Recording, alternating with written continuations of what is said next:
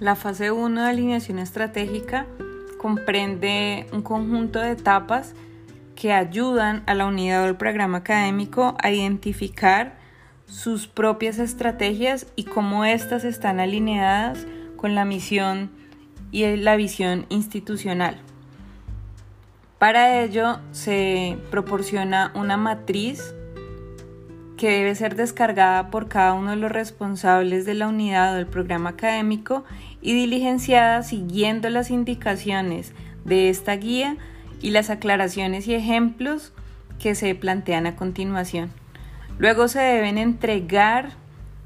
los resultados de la matriz o compartir estos resultados con la persona encargada de supervisar la unidad o programa académico,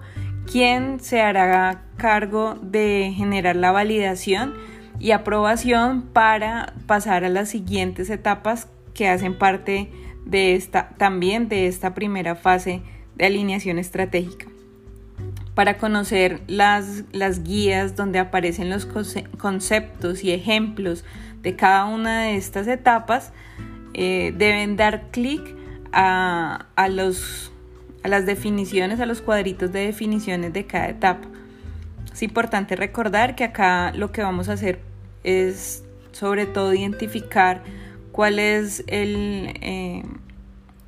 el, núcleo de, cada una, de, de, la función principal o del sentir principal de cada una de las unidades y de los programas y finalmente cómo esta unidad ha pensado que desarrolla ese eh, objetivo misional. Por eso acá vamos a, a iniciar o la primera etapa será identificar nuestra declaración misional, seguidamente resaltar sobre esa declaración cuáles son las palabras claves